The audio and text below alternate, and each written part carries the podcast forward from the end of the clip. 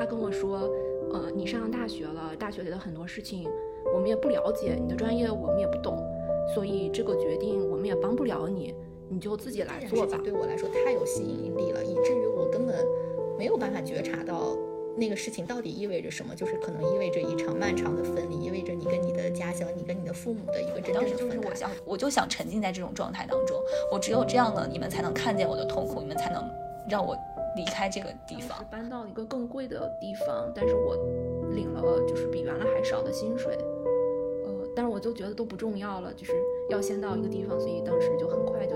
找到以后，很快就就特别恰当，就是一个套娃一样。就是你，你是一层的你套着另外一层的你，然后你才能不断的变大。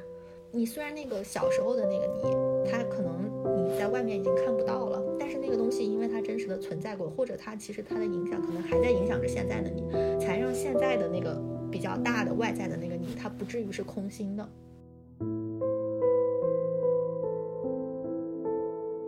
各位听众朋友们，大家好，欢迎收听我们的播客节目 B B M babymom 我是主播大金，我是主播戴安，呃，欢迎大家收听我们的三八妇女节特别节目。那今天很开心，我们邀请到我们的一位老同学文佳，她作为我们的特邀嘉宾参与节目，然后这也是我们第一次和嘉宾尝试这种节目共创的形式，所以我们都非常期待今天的聊天。那我们呃先邀请文佳来跟我们的听众朋友们打个招呼吧。大家好，我是文佳。欢迎文佳，文佳其实是我和大金多年的同学，然后她目前呢也生活在湾区，呃，去年生了一个可爱的女宝宝，是吧？对对，八个半月了。然后我们其实也是因为呃文佳发现了我们的节目，然后呃我们又重新呃进行了一个比较密切的互动。实际上在呃我我们跟文佳其实是高中就是同学，然后大金和文佳大学本科也是在同一个同学，对，呃。所以其实我们的人生经历从结果上来看嘛，我觉得还是非常非常的接近的。但是呃，我们跟我们我们在跟文佳的闲谈间却。嗯，感觉我们自己尽管我们从结果上看是比较接近的，但我们在做每人生的每一个选择的时候，似乎那个动机，然后和当时的那种感受，以及对我们现在的人生观的影响，却又不尽相同。呃，所以我们就嗯，突然迸发出了这个想法，就是想说在今天呃这个节日，然后跟文佳来一起聊个天，然后聊聊我们这一路的成长。对，因为我们三个就是。我们最初其实给我们这个节目做了一个选题嘛，就是三个女孩，呃，三个普通女生的成长史。但是当时文佳就提出来说，我们这个普通到底应该怎么定义？然后我觉得她说的也很对，就是，就是，嗯，怎么讲？就是我们虽然是虽然目前其实过着是那种很普通的生活，但是其实我们也做出了一些自己的努力，以及其实也有很多就是很幸运的成分在里面。所以我们最后就并不想。给我们的这个成长的过程下一个定义，就是我们三个聚在一起，然后真的是好多年未见的这种老同学，然后我们回一起回首看一下我们这么多年的成长，就觉得有哪一些 big moments 是在我们整个成长过程过程当中比较影响我们的。我个人觉得，就是成为妈妈以后吧，就前所未有的就开始对自己以前的一些人生经历就开始做梳理。呃，当然特别小的时候的事情就不记得，但是就会说，嗯，包括你们之前出的童年那一期嘛，哎，我童年的时候是什么样的？然后就是人生经历的各个阶段就开始回顾，可能可能就这个年纪还是有一点早，但是就是会会去想这些事情，包括就是嗯，刚生孩子以后遇到的那些重重的那些困难吧。然后真的，我我前段时间还跟家里说，就是呃，怎么说，就是极端一点，我可能生孩子之前都没有人生观。就是可能都不，我对人生的理解都不能称为人生观。你非要说有什么人生观的话，就是想赢，就是做任何事情都是那种竞争感特别强，就觉得哎我要做好，要做好，就是想赢，然后其他就没有了，非常单一。对我我觉得蛮好的，因为每个人开始就是触发你去回顾自己的这个成长的事件，其实都是不一样的。对于文佳来说，可能就是生了孩子之后，因为遇到了很多挑战，所以这个作为一个 trigger。然后嗯，哎，那我们可以分别聊一聊呀。当然，你你你觉得你大概是什么时候有这种对自我的这种就是探讨或者是认识的呢？有有这样的那个明晰的一个时刻吗？我觉得我可能不像文佳那么的清晰，就是说从生完孩子之后，然后可能呃，我可以理解文佳那个意思，就是大概嗯，随着孩子的一步步长大，他可能想呃，被孩子的人生进行一定的引导或者规划也好，然后从我，因为我们都有这个经验，我们会从自己的人生的成长的过程，特别是童年的经历当中去提取一些记忆嘛，呃，所以就是这个会促使我们去进行一些的回溯和思考，呃，但是对我来说，好像成为妈妈的那一刻，并不是那么的，呃，让我会做这件事情，反而是我觉得是在过去的这一年吧，因为过去的这一年是我。人生中少有的这种相对来说停下来的时候，就是没有一个明确的，比如说我们上学的时候，就是每个那个期末或者每一次你中考、高考，这是有一个明确的这个目标、目的的任务，对，你就大家都朝这个方向。然后上完大学你找工作，找完工作反正结婚生孩子什么，就是你好像都有一个你要去做的事情，就是社会上约定俗成的这么一个一个 一个。一一个节奏，但是就是这一年对我来说，就是反而是放空，然后真的是回归到自己本身，是这个时候让我能够真的沉下来想，我想做什么，然后我要为我今后的人生，呃，和我这周围的人做些什么，是我觉得是在过去的这一年，嗯，我觉得我觉得都是 make sense 的，因为我觉得我的可能是我的性格，我从小性格就比较爱胡思乱想的这种，所以我觉得我应该。就很小就在想这个问题，但是从来其实都没有一个明确的答案。嗯，而且，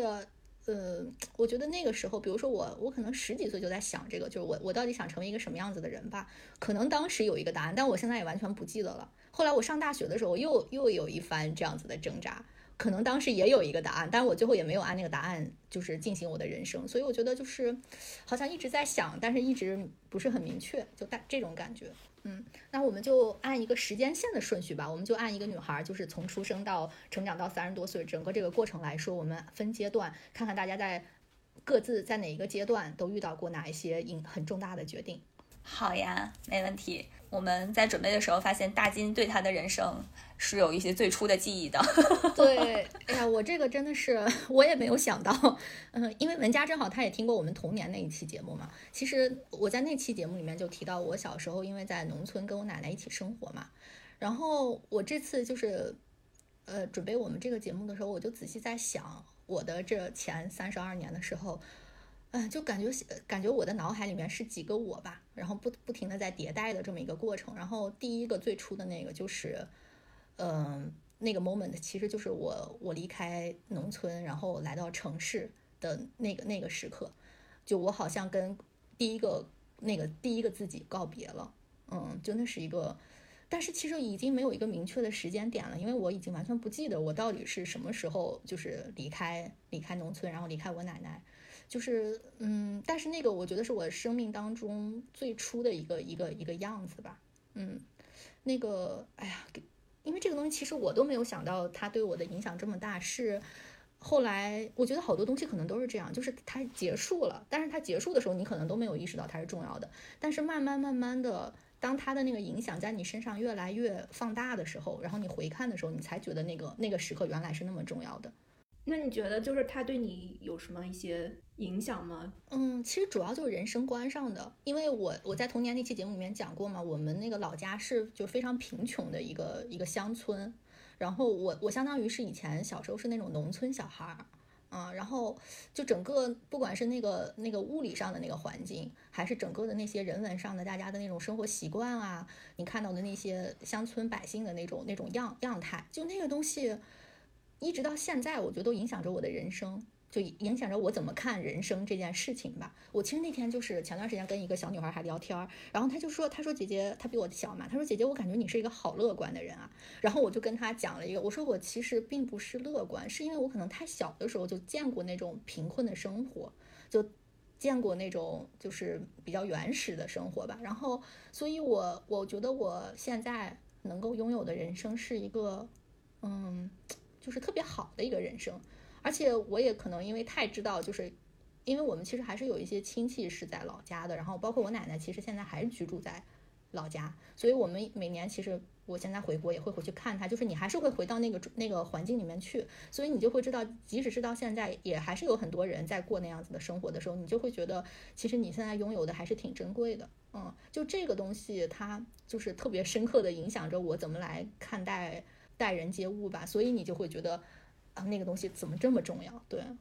哎，对你这个启发我，我我分享一个我的故事吧。就因因为我之前其实不太确定，嗯，因为长大了的话，就是你会主动的去反思你的一些经历，然后它怎么影响你，怎么塑造你。小时候是不会有这种的，所以就更多的是一个可能被动的被塑造的。像我的话，就是我小时候因为家里面就是没有老人嘛，呃，没有老人带我，所以就是我小时候都是我爸妈带着我，然后双职工那种，特别忙，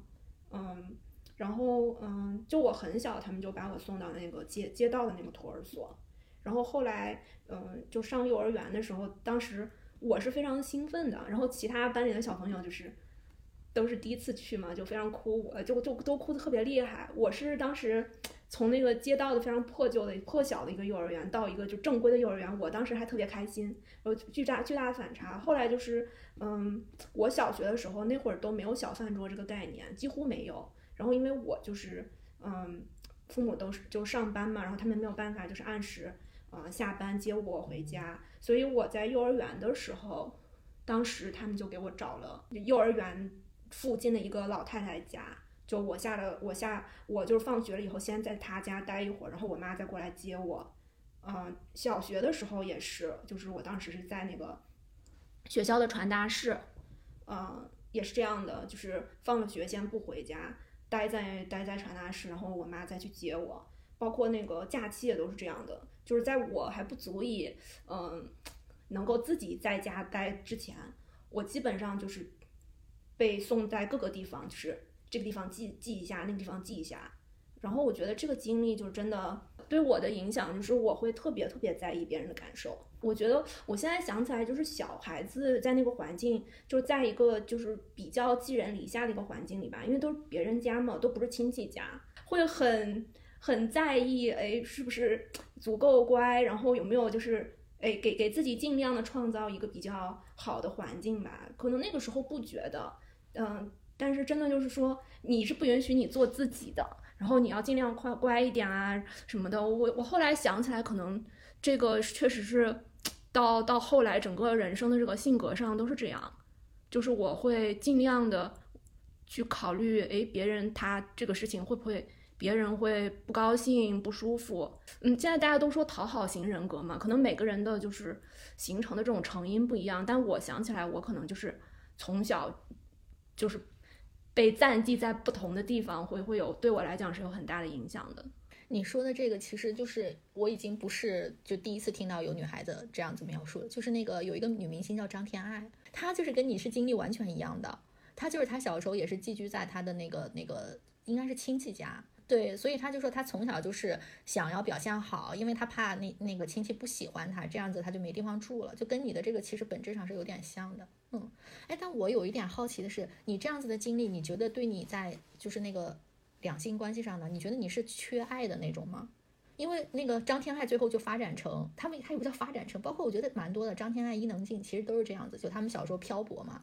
然后他们就是明明自己都是大美女，然后自己都很有才华，但是他们就是在感情里面竟然很自卑，然后就屡屡受挫。就但我觉得你好像没有这方面的影响。哎，对，这方面是没有的。啊，但我觉得是因为，嗯，是因为就是文佳本身她还是跟父母生活在一起的嘛。只不过她是在白天的时间，对，所以父母给她还是有充足的安全感，还是她还还还，我觉得文佳还是很有这种，呃，家庭给你的温暖还是很很充分的。嗯，就是可能他们那种是比较极端啦，但是就是多少这种呃小时候要经常在呃别人家里面，肯定还会是还是会给小孩子留下呃一些影响的。又因为我我跟文佳是高中才认识嘛，然后高中我们是一个班的同学，然后再加上那个时候反正因为大家也小嘛，然后主要精力也在学习，所以我那个时候就嗯文佳给我的感觉就是一个特别特别就是凡事都很好的那种。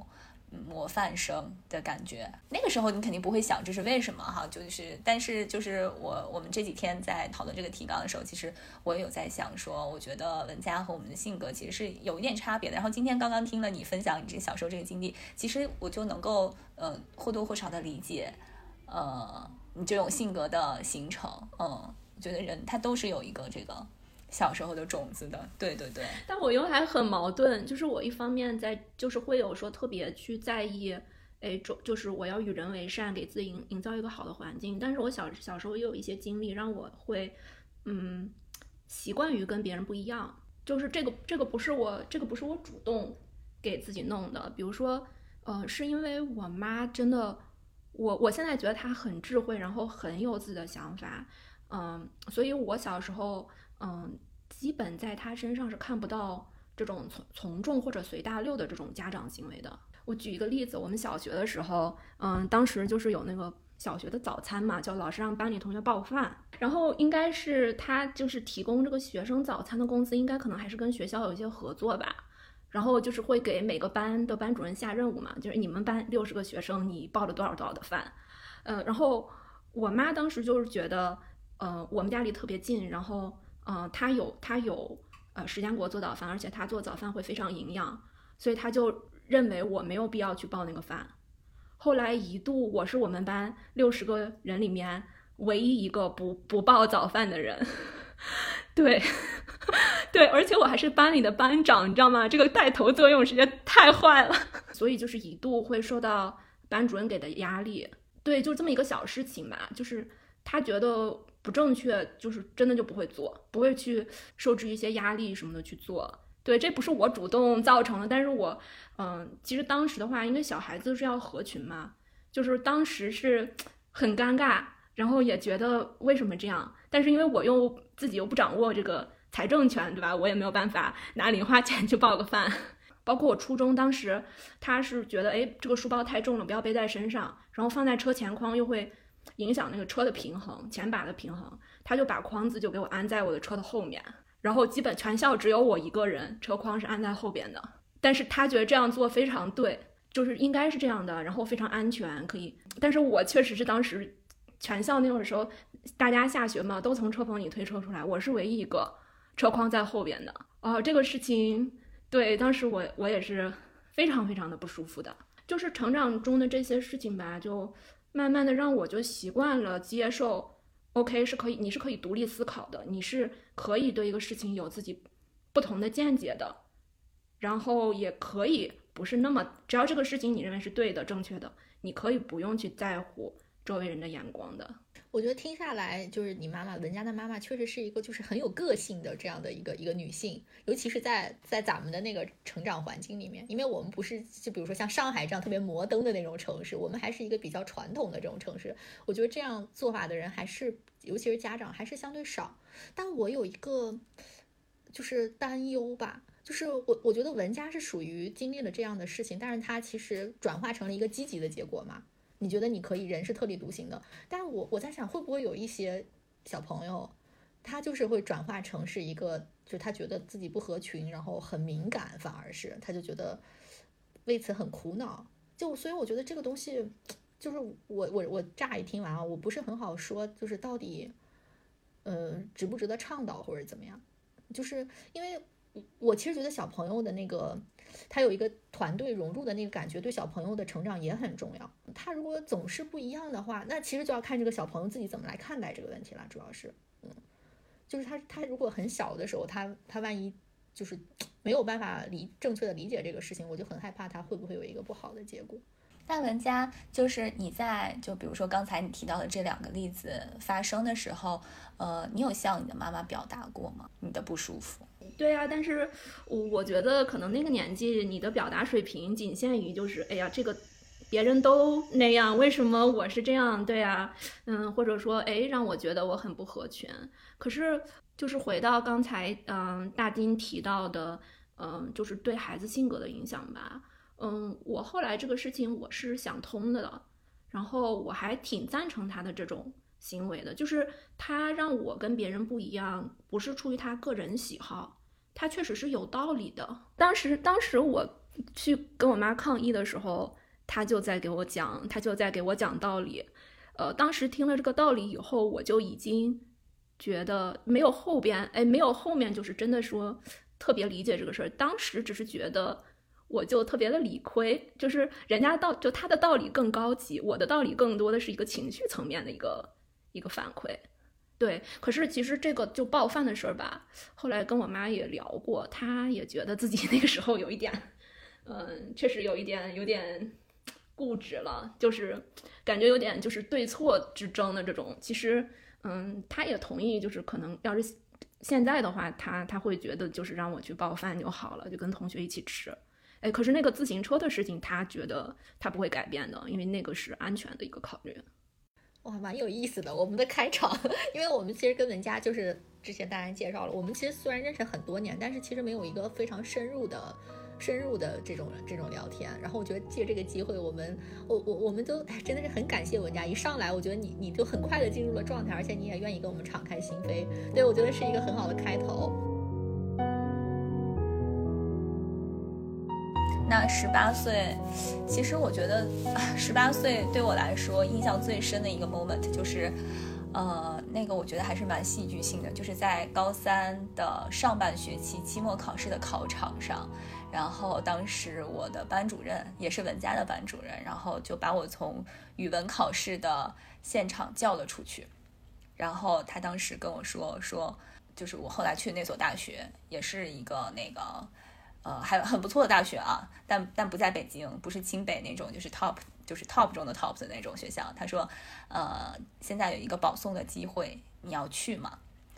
然后我当时就懵了，因为就是我是在高中的时候从来没有学过那种竞赛，然后也没有弄过，就是没有任何那种可以保送的机会的。但是当时那个学校可能就是在，嗯，在走一个，就是他可能要提前招一些，在高考的时候。呃，他有可能招不到的人，然后，呃，他他用了一些其他的方式来提前招生，呃，所以我当时是提前，我记得我们高三上半学期临近期末的时候，其实是有很多学校来学校，呃，来来来我们这里就是呃考那种自主招生，对，就是有加分的那个，然后我当时考了好几所，呃，然后这个这间这间学校也是其中的一所，但是我只是。就说我如果将来要报这个学校，有这个二十分的加分而已，我从来没有奢望说我可以就是不参加高考就提前保送。但是在那一刻，就是老师跟我说的时候，我就很懵嘛。我觉得这天上掉了一个大馅饼，但他跟我之前对自己的规划其实是，呃，包括跟我父母对我的规划也是不太那么相同的。嗯，我当时其实有一个小小的，从来没有跟我爸妈呃讲的一个。想法就是我一定要考到北京去，然后当时其实我就很懵，然后那个呃，当时我们班主任就给我讲了一下，说呃说呃，到时候去的话，什么你是可以选专业的，但是你现在如果决定了的话，你的档案就被提走了，你就没有资格参加高考或者选择其他的更好的学校了，你要不要走？然后他当时就说，你现在有一段时间给你家里人打电话，跟你父母商量，呃，然后呢？嗯，当时大家还在考试哎，然后我就迅速的给我爸妈打了一个电话，然后大概我记得，呃，时间是半个小时，然后，然后我爸妈当即就决定说我们走。呃，我事后其实想这个决定其实是对的，就是因为以我当时在高三的学习状态的时候，我已经觉得我从来没有那么疲惫过。就我们之前聊高考那期，其实我有讲过，真的是高三我已经累得不行了，我就觉一直觉得学习对我来说是一件相对没有那么痛苦的事情，但是到了高三，就是第一个学期临近期末那个时候，我已经觉得就真的是有点力不从心，然后真的很累，做不完的题，然后总有不会的，然后也不知道自己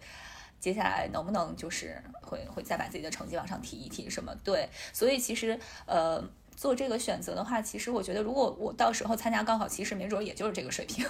对，因为 后来其实我们很多同学最后也考到这所学校嘛，然后跟我是跟我平时成绩也差不多的，所以我觉得从结果上来讲的话，我当时其实是还，呃，当时其实我不知道这意味着什么，我就是觉得，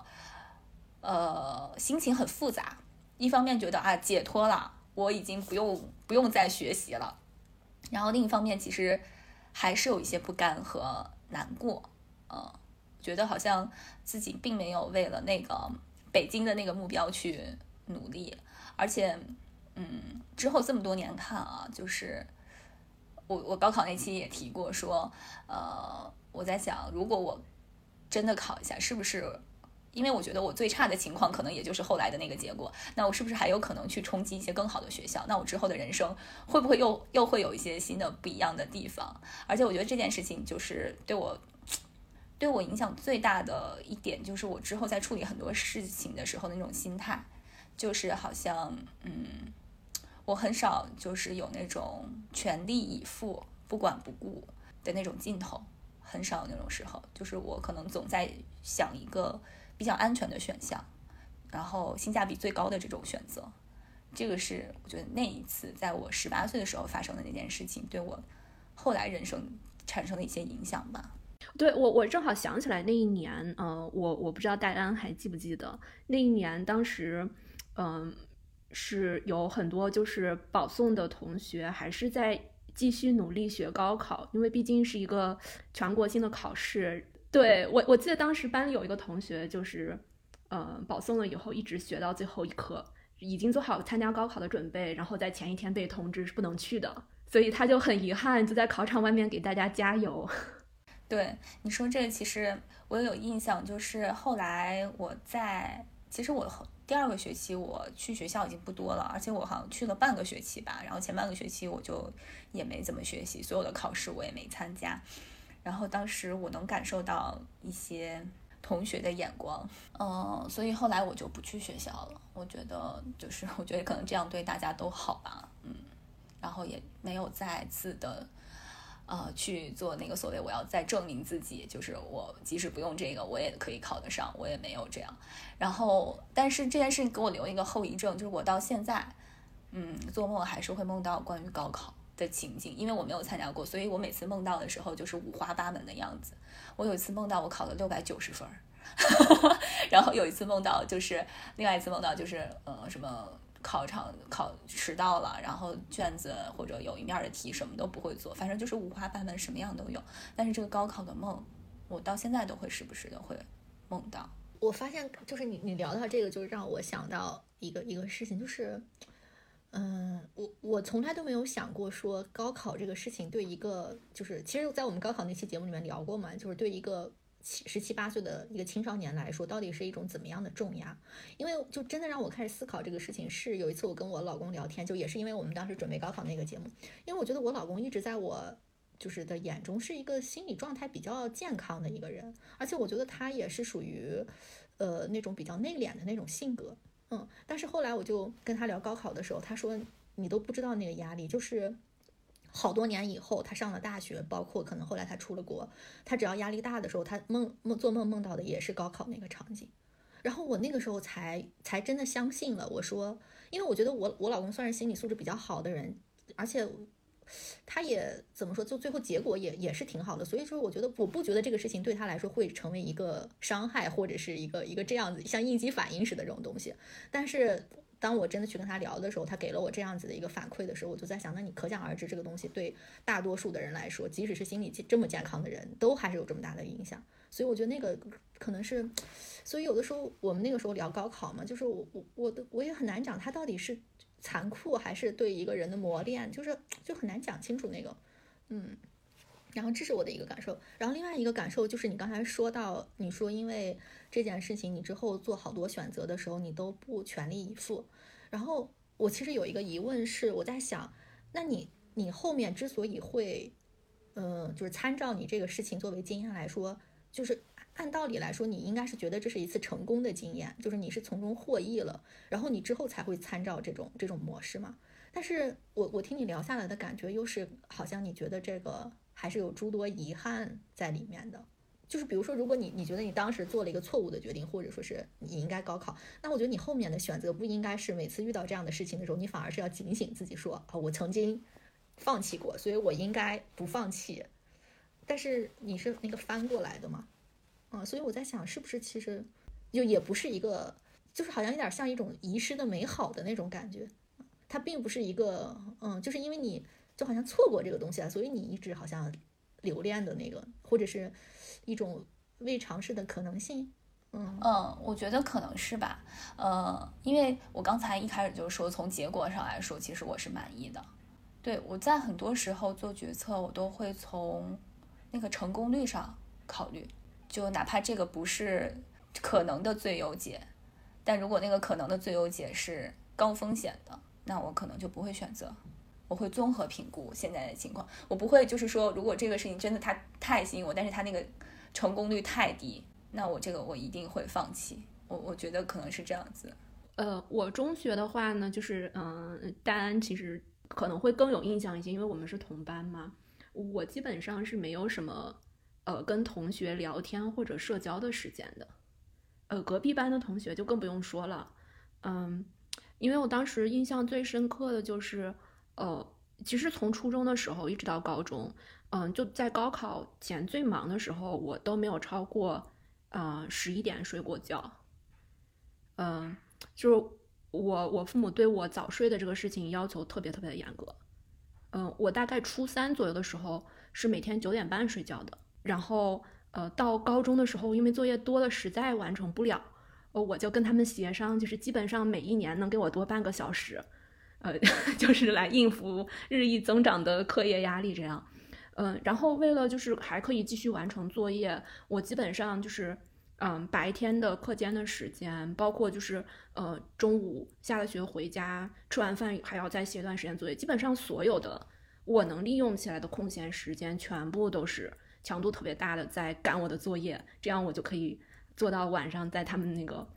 规定的时间前能睡觉。因为就是到大学以后吧，大家就是会。嗯，也是学生，但是就会更社会化一点，包括嗯，上课也不在一起，不会是像嗯高中或者之前那些就是同学朝夕相处的那种那那样的一个环境就没有了。嗯，包括我感觉人际可能你要想要一个特别好的朋友，呃，比起之前可能可能性要小很多。然后我其实现在想起来还挺遗憾的，因为我几乎所有的时间都来学习了，然后剩下的时间我就是保证早睡。嗯，所以两方面吧，就是一方面确实是，嗯，就是在跟同学的相处这一块，几乎就是没有怎么花时间，就比较空白。可能唯一的机会就是，哎，上体育课的时候，哎，大家可以在操场上走一走，聊聊天这样。嗯，然后另外一个就是，嗯，真的是他们真的从就从小从小就非常强调，呃，要注意身体，要早睡，非常反对我熬夜。嗯，包括就是上了大学以后，嗯，到现在出国了以后，呃，都是每个礼拜跟他们聊天，他们都在强调啊，要养生，要注意身体。所以可能从我的这个人生的观念上来讲，就是潜移默化的，我会认为这个健康非常重要。然后我什么时候就稍微熬一点夜，我自己就就是身体上还能熬下去，心理上就已经熬不下去了，我就会有很强的负罪感，然后就会 催自己去睡觉。就是我整个听下来，我觉得文佳是一个，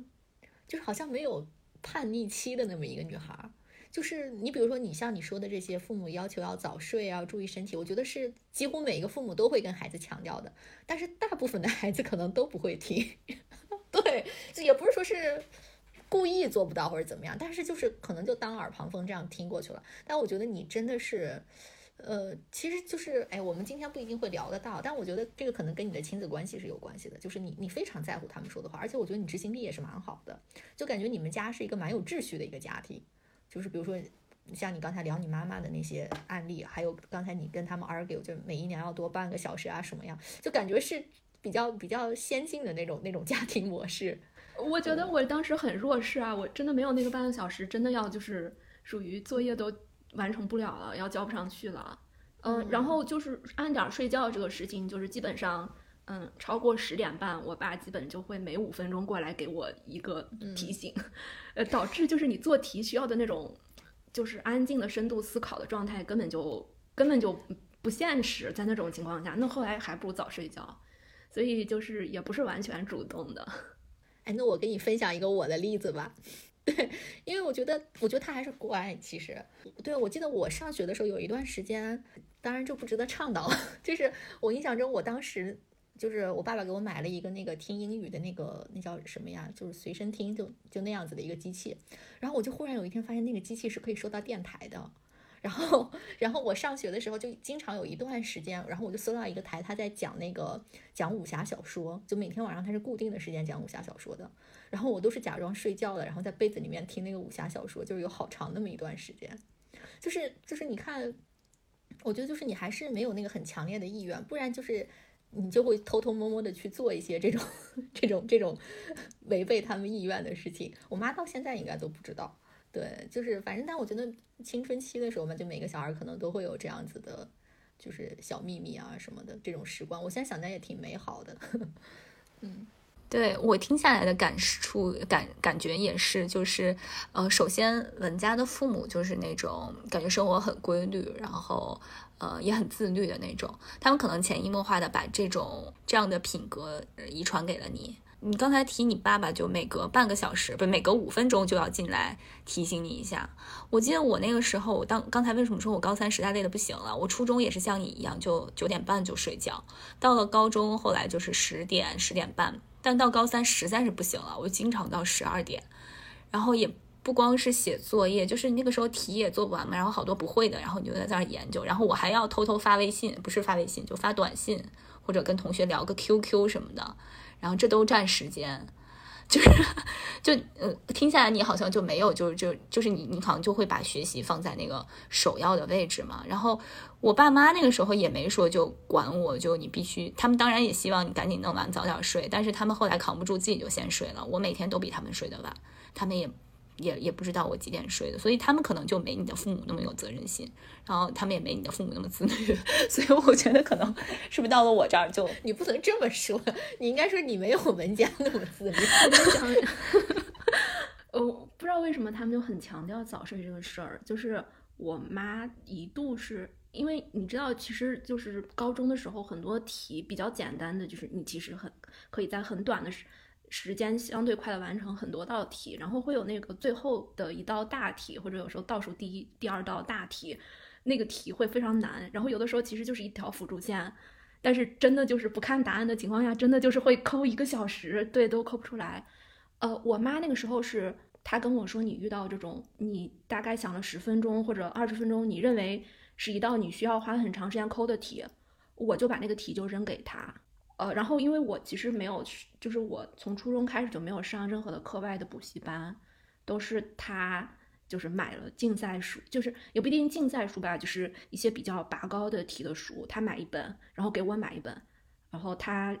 就是看完了以后给我，就周末会给我讲一讲。所以，呃，我妈当时相当于是也在高中的，嗯，物理，我应该是物理和数学这两科上，应该是跟我是进度差不多的。所以遇到特别难的题，他就他就接手了，他就跟我说：“你不要花时间在上面。”然后他就接手了，他抠半天做出来以后，而而且那个时候答案有的时候很坑，就不给你写过程，就只写一个答案，然后你你对，然后就根本没有办法还原，所以就是那个时间就交给他，他抠出来以后再过来给我讲，把整个过程再讲一遍，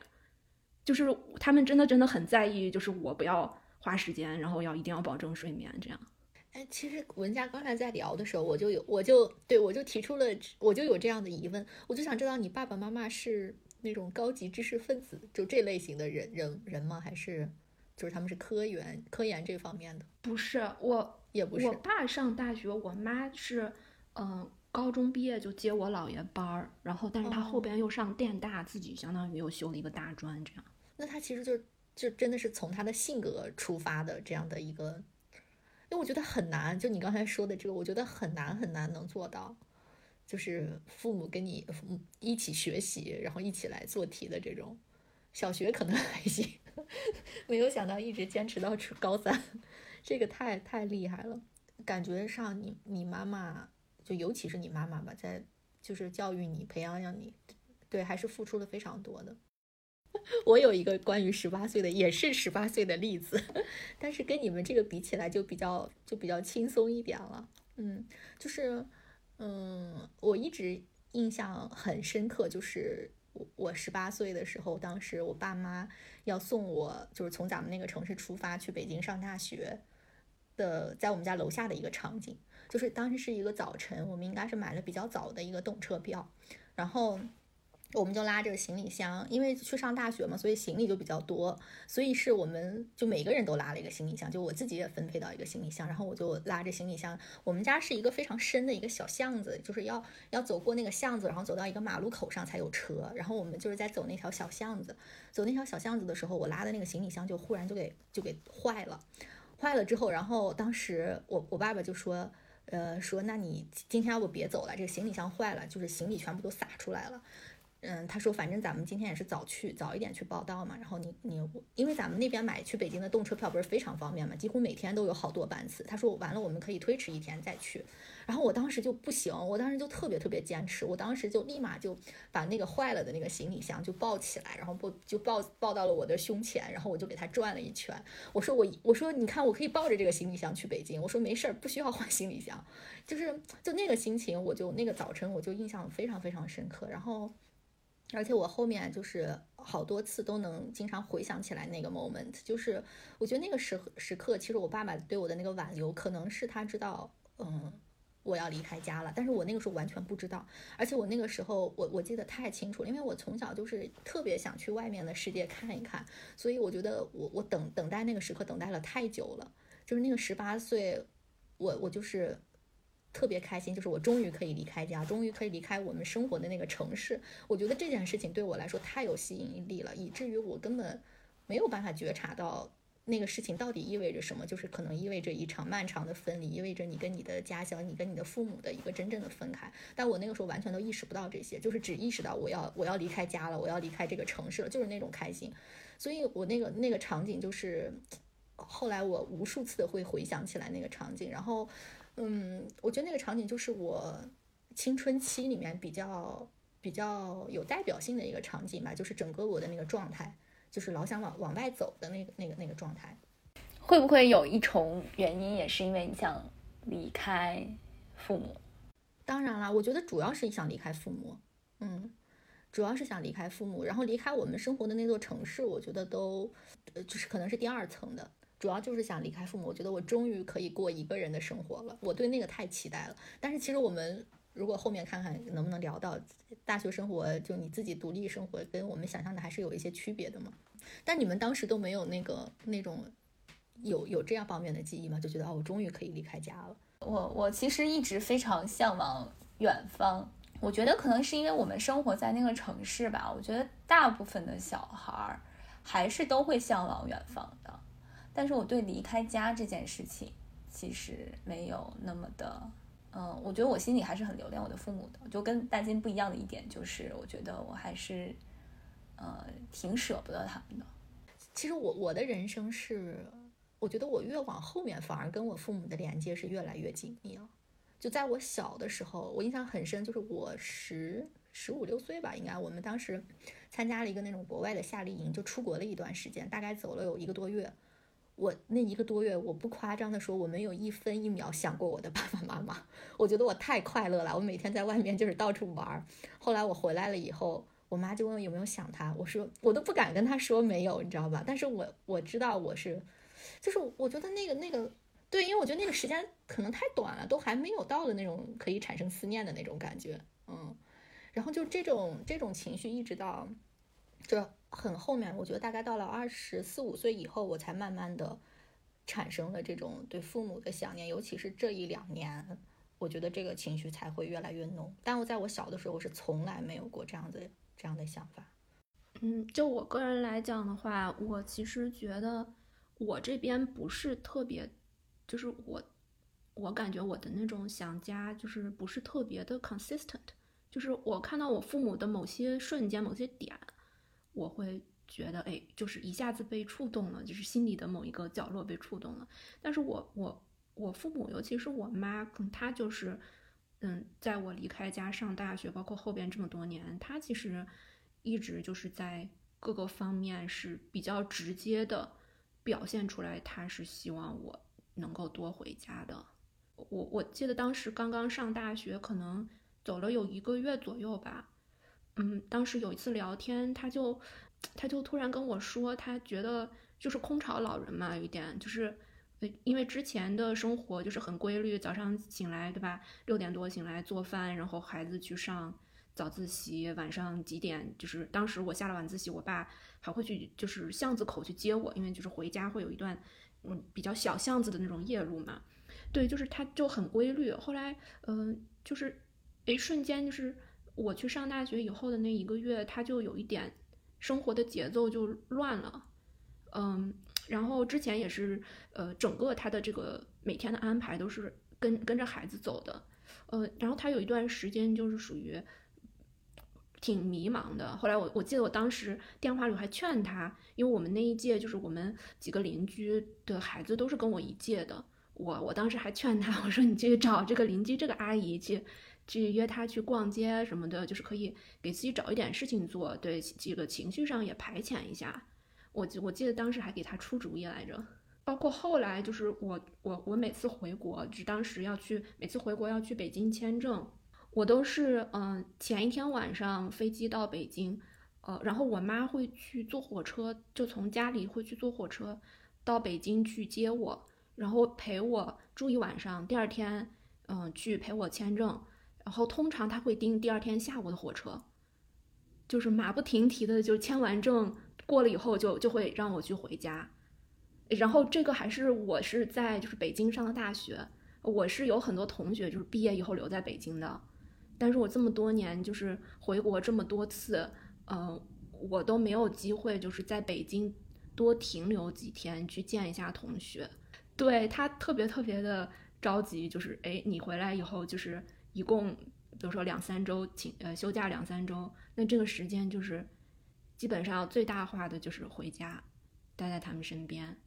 哎，我觉得就整个听下来，其实文佳的 所有的人生选择其实是非常 consistent。对他这个还是他还是很很就是很在乎他父母的意见，就是觉得他们说的是对的，所以他才会这样子做嘛。就是就是我觉得家庭这一块的优先级对他来说确实还是蛮高的。就我就刚才想说，我说我我上大学的时候恨不得 寒暑假都不在家，就是你不光平时不在家，恨不得寒暑假也是天天跑在外面，就是所以就是还是你你当时的那个内内心里面，你把这个事情你也认为它是重要的，所以你才会去这么做。嗯，就是其实一一直听下来，你看，我觉得你你的还是挺一致的，你的很多选择，只要我没有一个特别强的理由，比如说我要留下实习，就是跟工作或者跟学习。就是所谓的这种正事儿吧，相关的理由我都会就是对，就是会选择回家。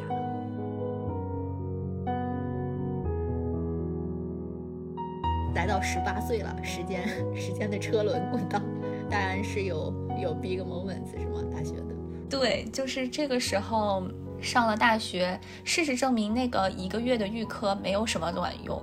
那一个月可能我完全是当成玩儿的，并没有很好的去感受和适应真正的大学生活的那个节奏。然后到了大一的第一个学期，我真的是，呃，我我想起我我我当时没觉得，但是我事后觉得我那段时间肯定是抑郁，而且是我觉得应该是中度以上的这种抑郁症。呃，因为什么呢？就是嗯。刚才大金也提到，就是说你真的到了大学以后，发现你需要面对的事情并不是离开家这么简单，没有人管你了，你需要处理很多事情。呃，在上大学之前，你基本上就是除了学习什么都不用管嘛。然后，呃，到了大学以后，你发现生活中的所有的事情你都要自己操心。你每天除了学习，还要洗衣服，然后还要，呃，还要跟大家。你虽然有了很多的自由，但是这些时间你。对我来说，我当时就是觉得很很混乱，因为呃，可能我以前也是把呃学习当成一个就主要的事情，然后。嗯来做，但是上大学以后发现大家不是这样的，呃，你身边的学长学姐，你身边的 peers 有各种各样的过法，有的就是呃社团什么的玩的飞起，然后有的就是那种纯学霸，呃，然后嗯，有的就在外面自己打零工啊什么的，反正就是大家各有各的过法嘛。然后当这一切向我扑面而来的时候，就是我刚开始其实也是想。因为我我当时我记得就是，呃，我我上大学之前，我们班主任还跟我聊过，说上了大学，大家就不光看你的成绩啦，你要更综合一点，然后你要呃承担班级里面更多的事情，然后你可以加入社团什么的，反正就他跟我聊的，我觉得大学生活还是很值得期待的。然后我后来我就上了大学，我也加入了很多社团，然后。呃，但是我们那个学院的课程又很重，因为它是类似那种好的学院嘛，所以它所有的课虽然跟其他学院是一样的，但是它的难度都要比其他学院的高。然后再加上我都有半年没有学习了，我觉得好吃力呀，呃，等等吧，诸如此类各种各样的事情，然后我就抑郁了，我就觉得我什么事情都做不好，我觉得这个大学上的真是太没意思了，呃，没劲，上课听也听不懂，同学们是呃。感觉对我，因为我当时又去了南方嘛，就是很多那种气候上的呃变化、饮食上的变化，都让我觉得很不适。然后那段时间，我天天晚上给我妈打电话痛哭，就说我不上学了，我要辍学，我要我要出去工作。我说我觉得现在大学文凭一文不值，没有什么用，我就是不学了，我就是不待了，你们救救我吧。然后。我每天晚上都这样，尤其是天一黑，我觉得这天晚上我就过不下去了。然后我天天晚上暴饮暴食，然后躺在宿舍床上哭，啊，就这样经历了，我觉得起码有一两个月。我现在想不起来有多长时间了。就在整个这个过程中，对我把我所有的社团都退了，我想着我能不能好一点，就是这样，我就没有那么忙了嘛。然后后来我又就是我几乎也不想跟别人出去吃饭什么，我觉得都好浪费时间。我觉得我真的好累，就基本上斩断自己所有的生活，但是就是还是不行，因为你自己当时就沉浸在那个情绪当中。后来我爸妈就，呃，给我打电话说说学校有那种什么心理辅导师啊，你要去找老师，你要求助什么的。然后，呃，再后来他们两个分别，那个时候他们都还上班嘛，分别请假过来看我，带我出去玩。他们来的时候我状态非常好，然后等他们一走我就又不行了，就是又觉得特别的灰暗。再加上南方的冬天就是天天就是那种阴雨连绵的，我就觉得我过也过不来了，就那种状态。而且我不想走出来，就是很多那种抑郁症的，不是说。他们就是怎么也好不了嘛，就是他们可能就我当时就是我想我就想沉浸在这种状态当中，我只有这样呢，你们才能看见我的痛苦，你们才能让我离开这个地方，让我离开这个环境。所以我当时就是天天我就觉得我这么着我就我就要更痛苦一点，就那种那种情绪，我也不想求助任何人，我谁也不跟谁说，除了我的父母，然后只有我的室友能够看到我天天在哭，然后他们也不敢。来，他们试图安慰我，但是也不知道该怎么安慰我。后来我的室友就把这件事情，因为他跟当时刚好跟我们另外一个高中同学在同一个社团嘛，呃，然后相当于我们那个同学就呃听说了这件事情，然后他有一天我忘记是夜里还是早上，他可能是夜里给我发了一个短信，但是我是早上醒来才看到的，呃，他说，呃，他刚刚经历了类似的这种时候时刻，他。可能有几个礼拜不出寝室，呃，也是觉得很郁闷、很不适应什么的。呃，他首先对我表示了共情，我觉得这个特别重要。之前所有的人都说你怎么了？你遇到什么了？我不能理解这么好的学校、这么好的环境，你到底怎么了？所有人都是这样子。但那个那个同学就跟我对我首先表示了共情，他说我理解你，我懂你，我也这样过。但是他说，呃。我后来好起来，就是因为我想到这是一个无底洞，你不能顺着这个洞滑下去。然后我真的不知道是为什么，就是我看到这一句话的时候，我瞬间就好了，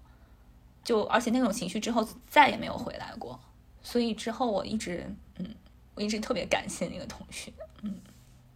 先先共情一下戴安，给给曾经的你一个遥远的抱抱。因为这件事儿就是，嗯，其实当时。呃，对我父母的冲击也很大，就是他们，他们可能以为我在学校遇到了什么事情，什么具体的就是别人伤害我呀，或者是，嗯，就是肯定是有一个 trigger 的，但是其实并并不存在这个事情。然后我今年回去，嗯，我还跟我妈聊来着，我妈就说说那会儿真的是他们都。吓死了！他们又怕我自己在学校做出来什么伤害自己的事儿，所以他跟我爸就分别来看我嘛。呃，然后我那个时候因为暴饮暴食也胖了很多，就跟马思纯似的，反正状态特别不好。然后他就问我说：“到底是怎么回事？”我说：“真没啥事儿，但就是那个时候可能就太不适应了。”然后呢，嗯，但我当时我我我就觉得说，我现在想想说，如果换做是我的孩子，他产生了这样的情绪和。会怎么该怎么办？然后我妈当时就就我妈反正就现在都跟我说，她就觉得真的很很无助，不知道该怎么帮我。她当时找很多人给我打电话什么，但是都无济于事什么的。然后我就跟我妈说，我是觉得，我觉得可能那也是一个时间点，让我觉得他们都救不了我，救我的反而是我的一个同学。嗯，所以我觉得可能就这件事情也让我会觉得说，唉，可能他们也已经尽力了吧。也没有什么更好的办法，但如果是我的话，我可能会把我的孩子暂时带走，给他找一个什么心理医生什么的，嗯，他们还是希望我继续延续这个学习，不希望我暂时什么休学啊什么，在他们听起来可能，嗯，不太好听啊，或者是有点丢人啊什么的，嗯，再加上他们对这个事儿也没有一个充分的认识什么的，嗯，对，我觉得咱们父母那代人真的就是对这个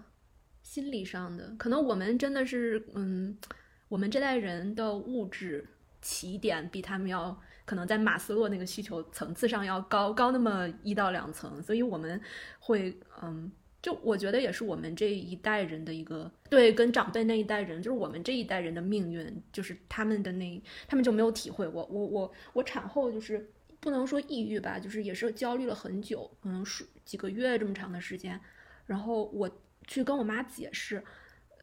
就是她可以理解，但是她跟我讲说，他们那代人就没有听说过有这么回事儿，然后我也很诧异，我我在想这个这个怎么会就是有代际关系呢？这个不就是生物的，就是呃就是人人人对啊，激素调节啊，应该这个人的进化是以百百万年这个为单位起的呀。可是我一想，可能可能还真的不一样，就我也不觉得我妈是为了宽慰我，或者她就是说骗我。但是她就是就她那一代人，她真的没有听说过周围，嗯，有什么这种产后抑郁。但反反倒是现在的话，嗯，我身边就是生孩子朋友，哎，后来一问，大家基本上都会有不同程度的这种情绪上的波动。他们那个时候可能就是，就就像你说的，他们那个时候可能很多就是温饱啊这类型的都不一定能很好的解决。嗯，我印象中，我妈那个时候跟我说，她坐月子的时候每天都在吃土豆，就你就可想而知，他们是就是那种生活环境吧，所以她可能也有很多事情要忙，就就这个这个东西就被压压下来了。我一直觉得，对我一直觉得情绪这个东西，它有的时候就像弹簧一样，就是你的那个精神的力量特别强的时候，你就把它压弱了。然后像我们，就是就是可能现在就专心的在带孩子，你就专心的在这件事情里面，它那个那个弹簧它就弹起来了。所以他们可能会就觉得说我们娇气啦，或者是怎么样？但其实怎么说，每代人承受的压力不一样吧。就是他们的当时的那个环境，也是我们无法想象的。就无论我们怎怎么说，觉得好像父母不一定理解我们，但我都还是觉得我们要跟他们很坦白的说我们的想法。就是一个是我们上次跟那个就是那个喜悦聊天的时候，他说你的这种正反馈，就你坦白的告诉他你的情绪，这个是很重要的嘛，帮他识别你的情绪。另外一个是我觉得有的时候你不知道什么事情上他会共情你，然后那可能会是一个转机。然后我想到的一个事儿就是，我当时也是怀孕的时候，因为我当时孕反特别特别严重，而且我那个孕反是，就是我的感觉是胃胀气，就我没法吃东西。我我一吃东西，我整个胃就像气球一样在爆炸，然后我就要频繁的走路，然后把那个把那个胃胀气消耗掉，我才能再吃东西。就所以，我那个时候就特别饿，但我吃一点东西，然后我就我就特别胃胃难受，所以我就处于那样的一个状态，然后就整个人情绪就特别低落，然后我那个时候就很很少有的跟我妈妈打电话的时候哭了，我就说。哎，我说我太难受了，我说我我特别饿，但是我就是吃不了东西。然后我我说我晚上十一点、十二点了还在外面散步，我都没法睡觉，因为我就一躺下就特别胀。然后我挂了那个电话以后，我妈就给我发了条语音，然后就微信上，然后她就边说她就边哭了。然后他就说，他觉得，因为那个时候我们怀孕的时候正好在美国，然后是疫情嘛。他说，对，他说，哎呀，根本就没有想到你要一个人在那边这样生孩子，现在也过不去。然后我听到你，他说我平时还不觉得，然后你你刚才一说你这个难受，我就觉得特别特别心疼，就觉得哎呀，妈妈不在就是特别难受。他就边说边哭了。我妈其实也很少有这样子的时刻的，然后我也很少。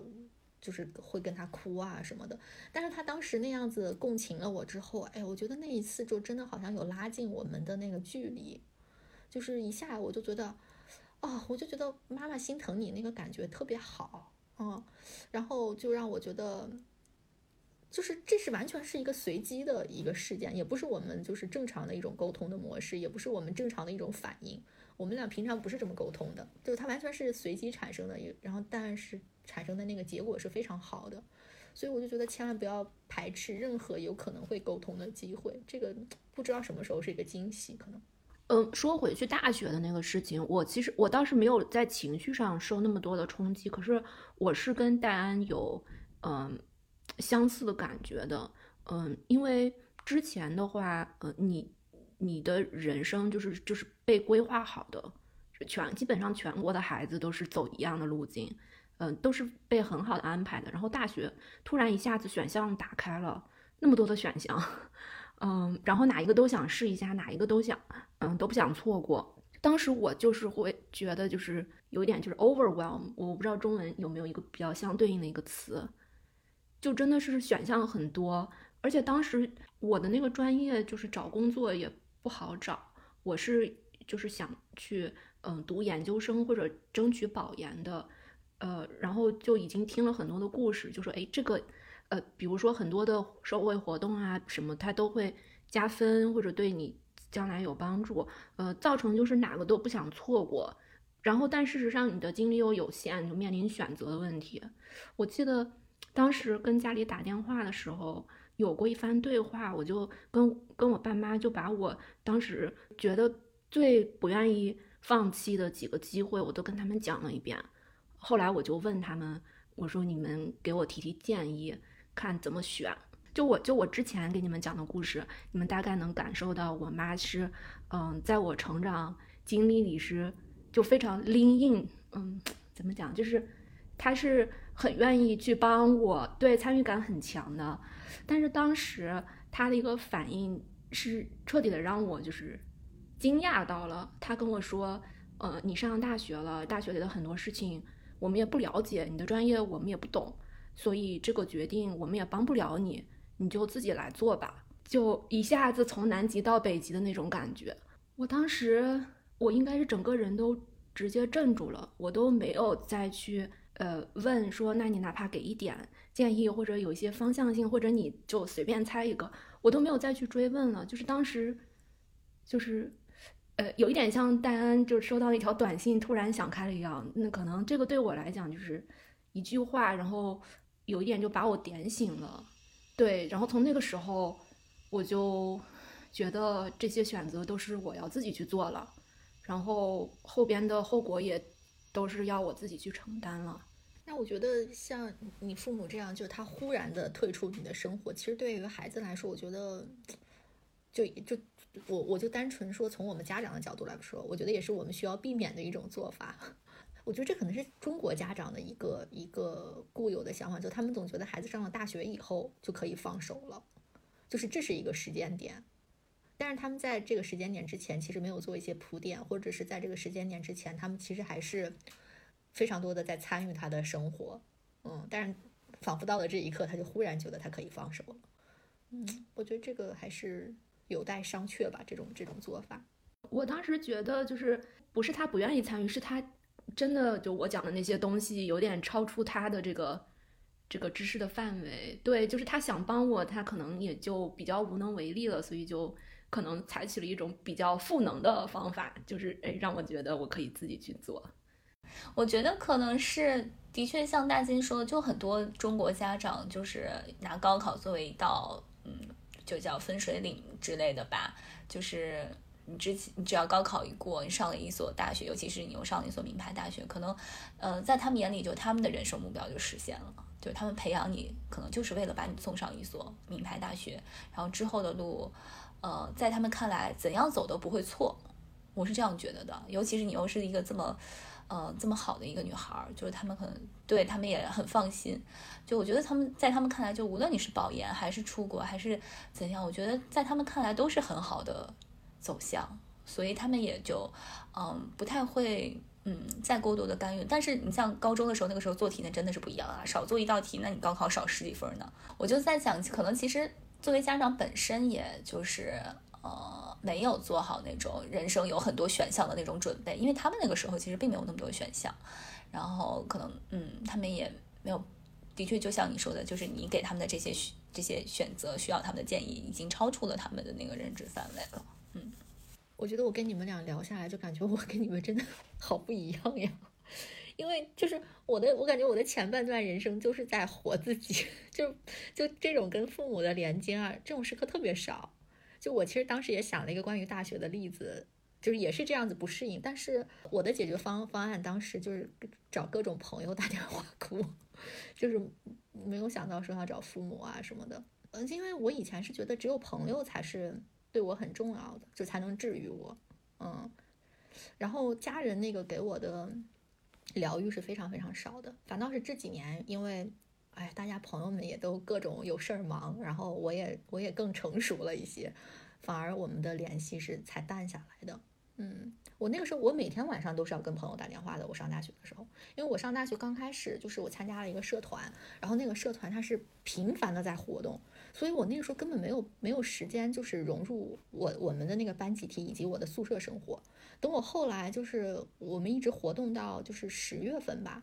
就是当时九月份入学到十月份的时候，我就才发现我们宿舍就是朋友们人家都结队，然后就反正大家都是挤挤在一起。就我一个人是单下来的，而且因为我刚开始前期频繁的不参加这些活动，大家就会好像觉得这个人不合群还是怎么样，但我其实不是的。然后，而且再加上我觉得我小的时候那种是比较外露的那种那种性格吧，大家就会觉得啊，这个女孩怎么这样就这么张扬，或者是怎么样。然后我第一次遇到了那种，就感觉好像别人不是很喜欢我的那种那种情况，然后。我我一下就没朋友了，在大学里面就就在比如说在我们宿舍反而是没朋友，我当时一下就很就进入了一个，因为我把朋友看得很重要嘛，就进入到了一个我特别无措的一个状态，然后我就开始每天都哭，然后就给我的一些初中同学、高中同学各种打电话，每天哭，我说怎么回事儿？然后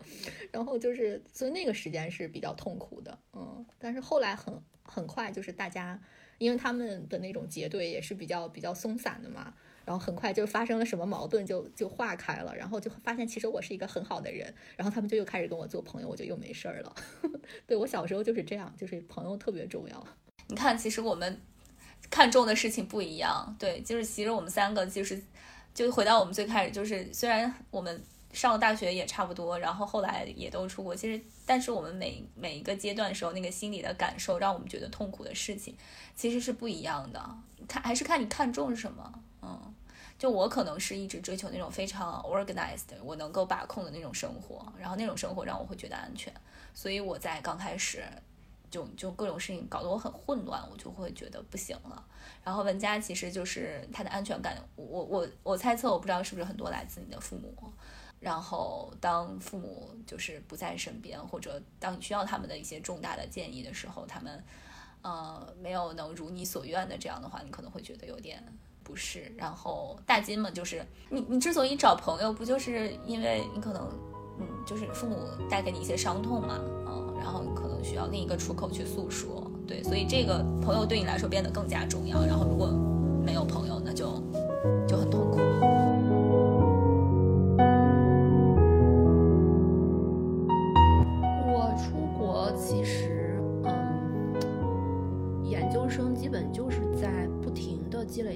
然后准备找工作，嗯，所以我当时现在想起来还挺勇敢的，是属于完全是我自己做的一个决定，就是，嗯，我研究生中间的那一年，呃，我相当于休学一年，然后我自己搬到我我的学校在纽约啊，但是我自己搬到了华盛顿。就还是，嗯，当时研究生选了一个跟我本科国际政治比较相近的专业，学了公共管理，所以我搬到华盛顿，搬到一个离工作机会比较近的地方。呃，我相当于就是做了一年的全职的实习。我当时的一个理论是这样的，就是首先你要找全职工作的话，呃，基本上还是要有海外的实习。我们当时申请的时候都是国内的实习，可能有一些国内的国际机构啊，或者一些跨国公司，嗯，但是这些经历就是嗯，放到美国在找工作的时候，嗯，不会被认为是你在当地的经验，所以相比来讲的话，简历上非常没有优势，嗯，所以大家都是尽可能就是用这个上学的时间去。做各种项目或者去做各种实习。我我第一年的话，我也有有尝试去申请，可是我一个都没有申请到。嗯，后来我自己想了一，我我我就在想，就是我 somehow 就是想到了一个这个以时间换空间的概念，或者就是曲线救国的概念。嗯，就是我觉得我如果待的在能够在我签证允许的范围内待的时间越久，呃，我就有更多的时间去。呃，积攒我的经验，然后同时我可以有更多的时间去，呃，在语言上或者在社会经验上，就是和当地能融合的好一些，这样就可以增加找到工作的概率。呃，这个这个，嗯，就只是一个理论的一个假设吧。当时我就做了一个决定，就对，嗯，中间就是果断就停了一年。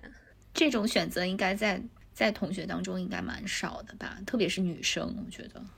对，比较少。就是我们一届学生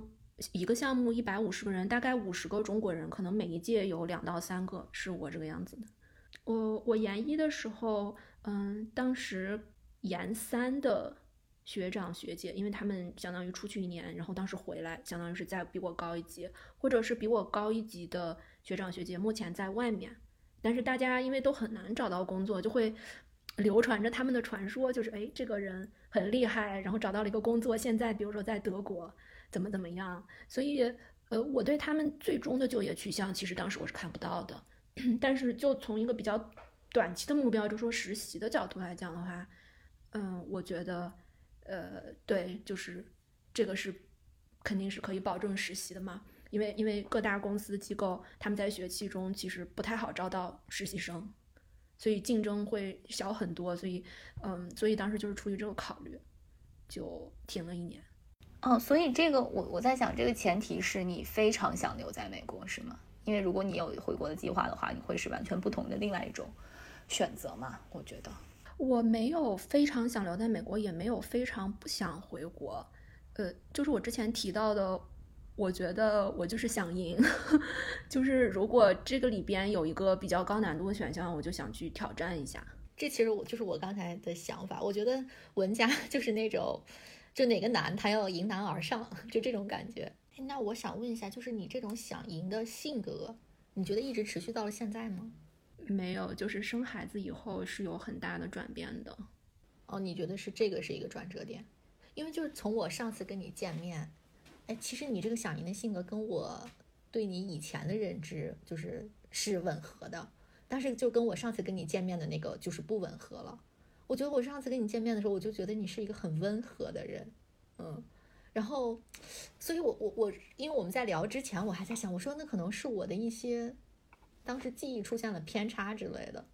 然后，但是我我我想可能是你你你有一个变化，我我我觉得现在聊下来的感觉是。对，我觉得听你们的播客其实也是给我很多的触动，因为大家都是在很走心的在分享嘛，就是就是很熟悉的同学，对吧？我我同窗很多年，但是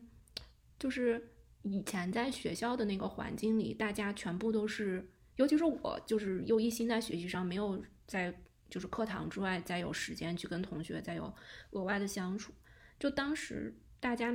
都是会被以分数衡量，会按这个会会排名，然后还要成绩还要贴在班里什么的，都都是会很单向度的，对吧？然后就听你们的播客，哎，让我当时认识到，哦，大家都是，就是你是有喜怒哀乐的，就是每一个都是活生生的立体的人，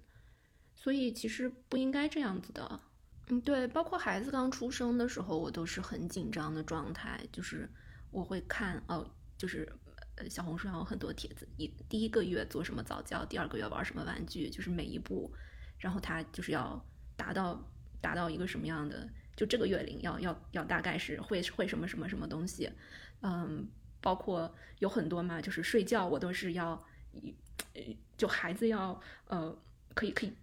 通过一些方法调到一个非几乎像就是像嗯日程表一样精准的一个那种时间，嗯，就是。一开始我还看很多这种，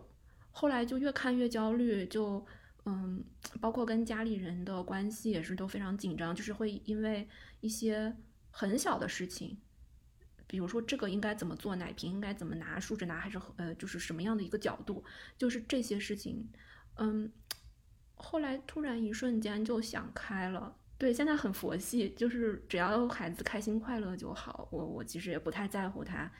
要。读什么书或者学什么东西，或者要在这个运大运动上要达到一个什么样子，就是整个的一个过程吧，是自己跟自己和放过自己的一个过程，然后慢慢就会在人生观上有一个转变。嗯，对，我想知道的就是，你们真的觉得是有了孩子之后，就是对你你的那个自我是一个巨大的改变，或者是巨大的重塑吗？就这是一个机会吗？其实它也没有成为扭转我人生的什么什么，我的人生观并没有因为这件事情产生重大的变化，只是因为生了孩子，可以可能就像文佳说的，就开始回头看自己以前的那些路，嗯，然后会在想说孩子将来要走什么样的路，嗯，还挺不一样的，嗯嗯。我觉得我唯一的对一个就比较显著的变化，就是我觉得我跟我父母的关系应该是一个比较，尤其是跟我妈妈的关系是一个比较显著的变化。嗯，就至少你是从心底里面，啊，知道他是很辛苦的。嗯，基于这个，然后，嗯，虽然可能表现形式上就还是联系不多啊什么的，但是你那个感觉不太一样。嗯，这个可能是我能想到的一个。对我自我来说的话，我现在反正还没有看到一个很明确的一个一个一个转变。这也是我后面其实就是我我都后面没有写什么具体的 moments，就是我不知道，我感觉。就是我回忆的时候，我觉得，嗯，我的人生有几段吧，一段可能就是我我最早在小时候在农村的那个阶段是一个一个我，然后后面到了城市里面，然后一直到青春期，感觉是一个我，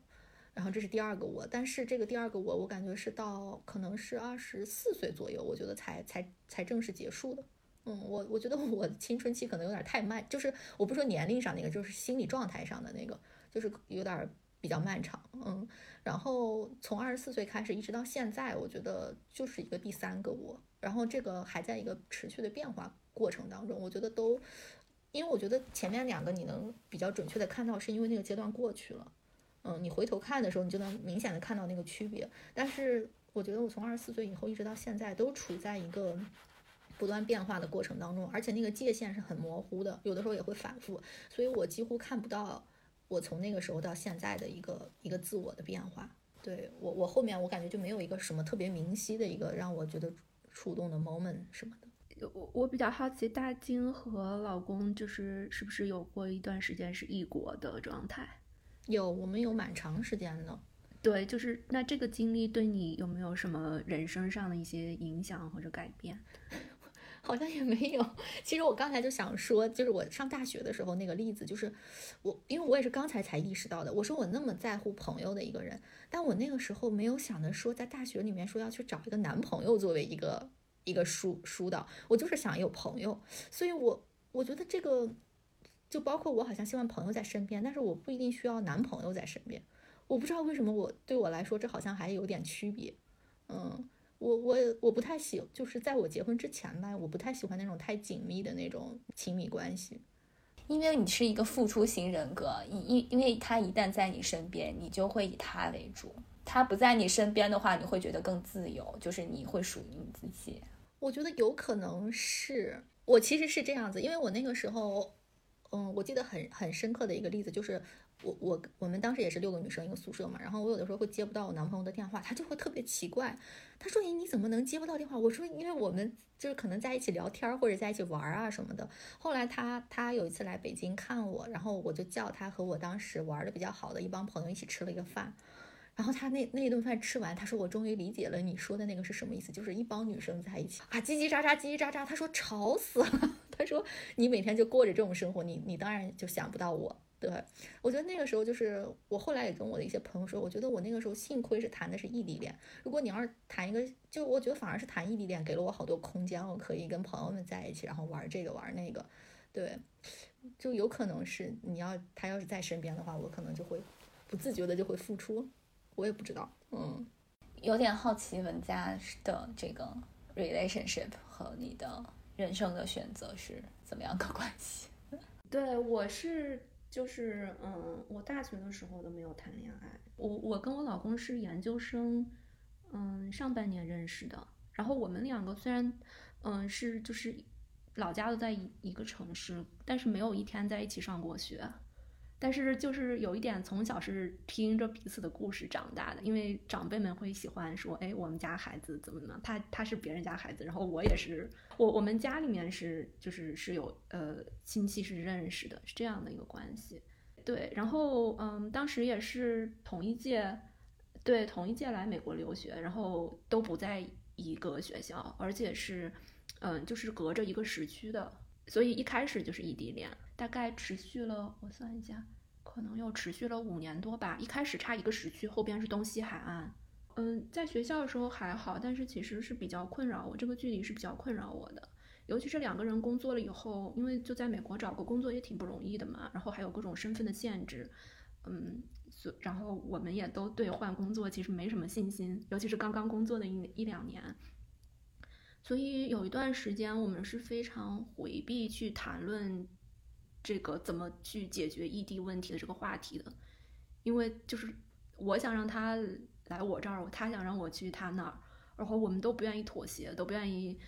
都对，都是想让对方付出，最后每次都是谈的不欢而散，又挺伤感情的，又聊不出来一个结果。后来，嗯，大概有两到三次这样谈话以后，就是就很自觉的就回避这个问题了。后来我们大概就是，嗯，隔一个月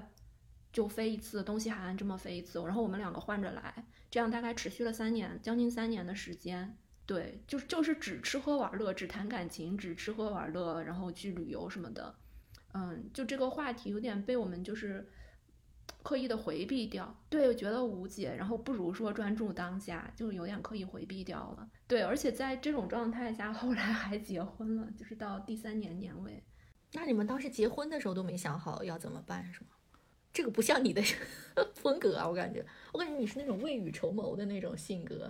那个是结婚的那个时候就已经是。跟之前状态不一样了，就是我们当时已经有一些工作经验，就觉得呃，不论是谁都可以为对方去牺牲一下，但是还是没有确定下来具体是谁。后来我当时嗯，就是我结完婚以后回到单位上班，因为我们是就圣诞节前注册的，后来过完节回到单位上班，然后同事们知道这个事都过来恭喜我什么的。呃，当时同事里边有一个我特别信任的一个。嗯，他是他是美国人，但是就是跟我是校友，然后也是嗯一个组的同事，我当时特别信任他，一个一个大姐吧。然后他就跟我说：“那你还在这儿干嘛？”然后我就说：“我就是还没有准备好，我可能要在攒攒经验，等我的信心到一定程度的时候，我可能考虑换工作。”后来他就跟我说了一句话，他说：“嗯，人生是不能计划的，就是你的工作你是可以计划的，但是你的人生。”你是无法计划它的走向的。他的意思就是你还是呃以家庭优先，对。然后他可能目前来讲对你是你觉得你是做了一个牺牲或妥协，但实际上，嗯，他不会耽误你的其他的方面的，因为其他方面你都可以通过自己的努力或者一些提前的计划和安排，你都可以再再补上来或者赶上来。但是人生真的就是错过去就错过去了，所以当时就是。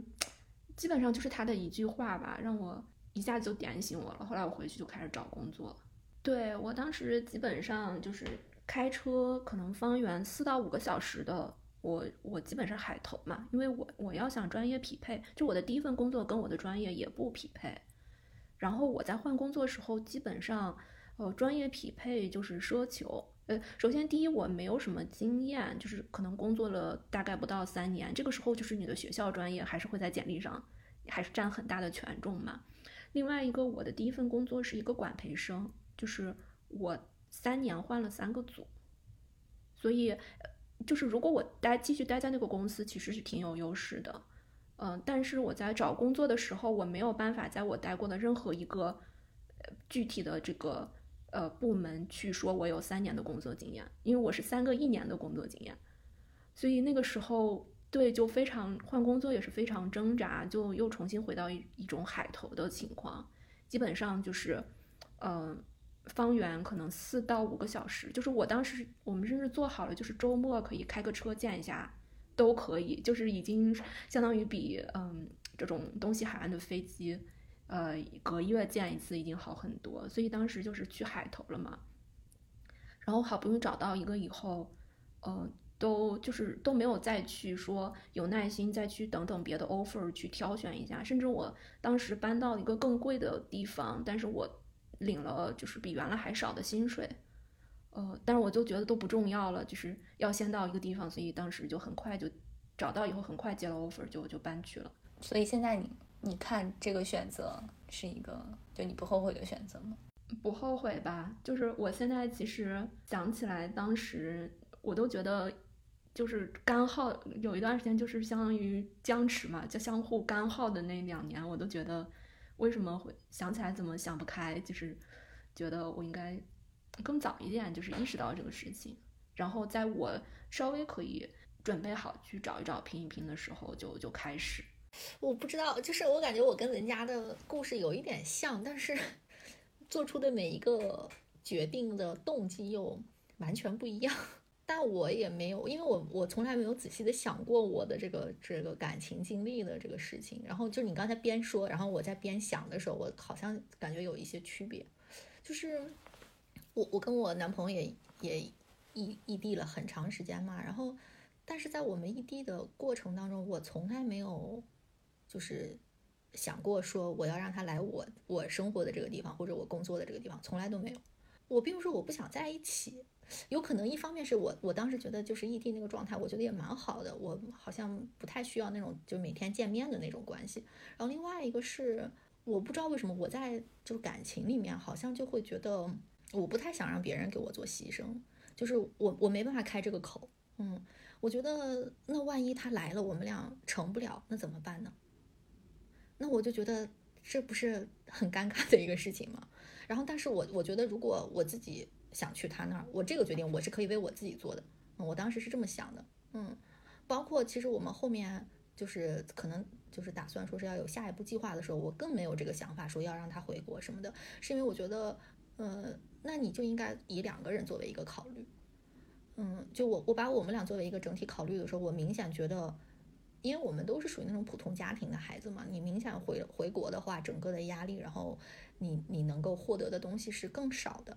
嗯，那我觉得作为一个家庭的单位来说的话，那肯定是来这边会更好。那我就很自然的说，那我可以来这边。嗯，就是是大概是一个这样子的思路。就是，那我我后来在想，我说那我为什么？可能是因为我觉得我可能啊，我不知道是不是这个原因。我觉得我对我自己的人生好像还挺有安全感的。反正我宁愿我付出，我不想让他为我付出。我就特别害害怕承受那个那个结果。嗯，就万一结果不好的话。我觉得太可怕了，嗯，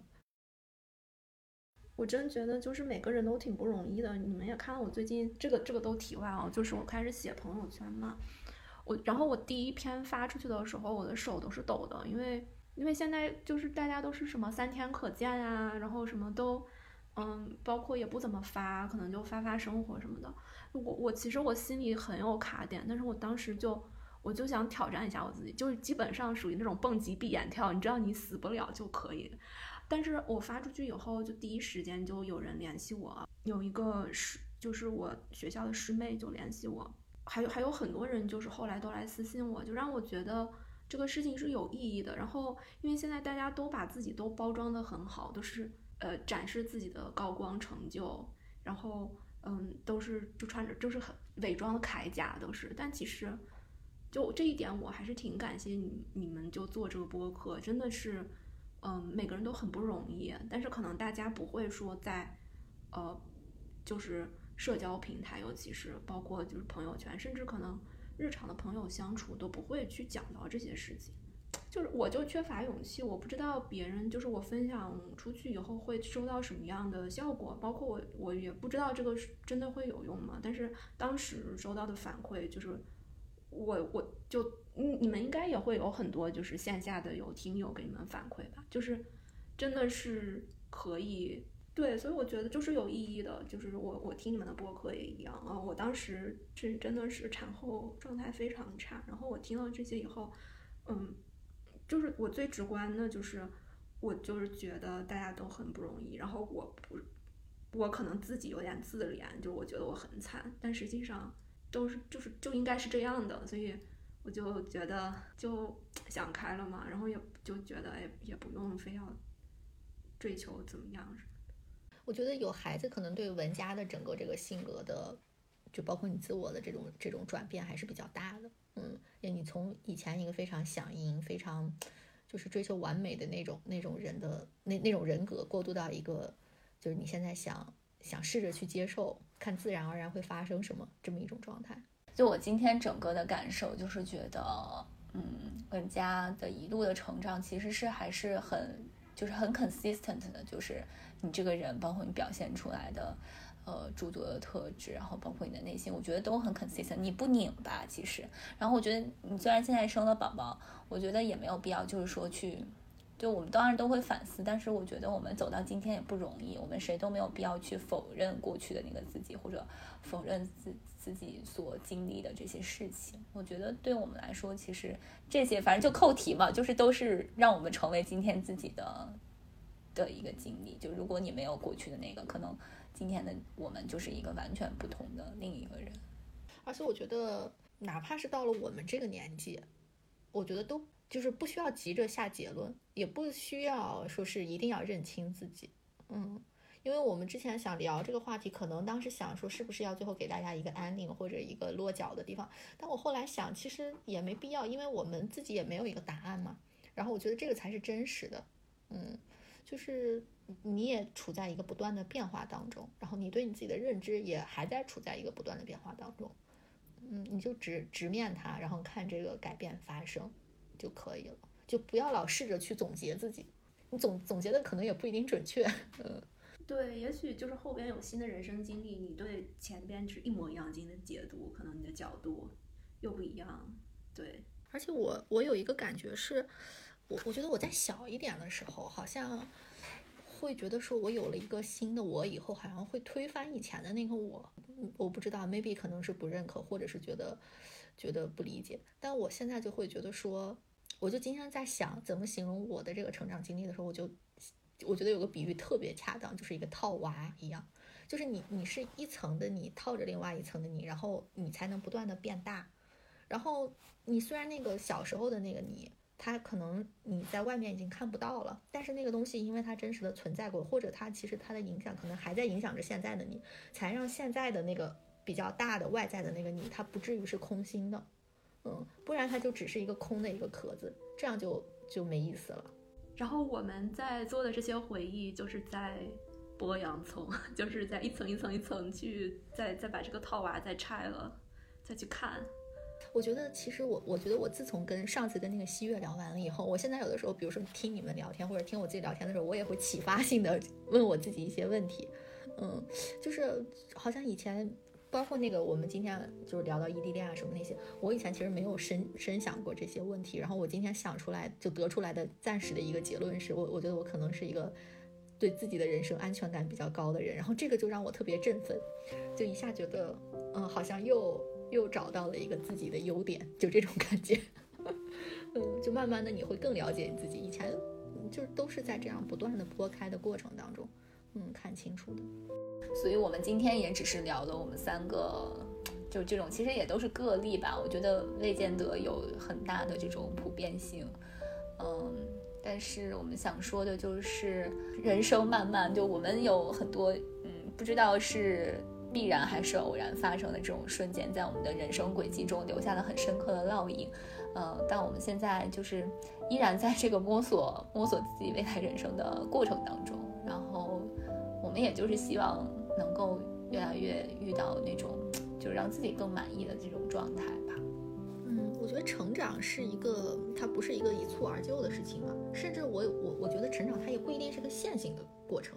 你可能会有很多反复，甚至是倒退的这种时刻。但我觉得有一件事情我们可以保持的，就是我们可以永远保持一个呃拥抱成长的这种心态吧。嗯，那任何时候你发现你自己的改变，你都应该为之欣喜，然后你可以去观察它。这个改变是什么？那我们非常感谢文佳这次跟我们一起录了这期特别节目，然后我们也追忆了很多过去，然后我们三个也不知道能不能算作是普通的女生，反正回忆了一下我们的成长过程吧，然后分享了一些比较真实的故事，然后我们也很感谢文佳，就是第一次跟我们聊天，我觉得还是非常非常坦白，然后非常就是愿愿意跟我们聊很多她内心的那那些回忆，我觉得还是一个比较真情实感的一个就三个人的回故事。哎，谢谢二位主播的邀请。那我们这期节目就送给，就希望在这个女生属于女性的这个节日里面送给大家。然后希望每一个女孩子在成长的过程当中，不都不要苛责自己，然后也不要急于成长吧。对，就是你就静静的等待它发生，然后享受这个过程就好了。好的，祝大家节日快乐，下期节目再见，拜拜，拜拜。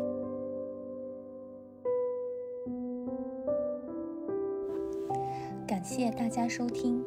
B B M 听友微信群现已成立，欢迎你在微信中添加好友 Carol 下划线 No Secret，申请入群，与我们进行更多即时互动。同时，你可以在微信公众号、微博、小红书搜索 BBM Bye Bye Mom 关注我们，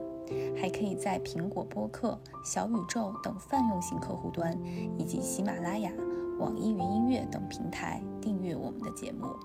如果你喜欢我们的节目，别忘了给我们好评或点赞，或是在微信公众号下方点击喜欢作者给我们打赏。我们也期待在评论区与你互动。下期节目我们不见不散。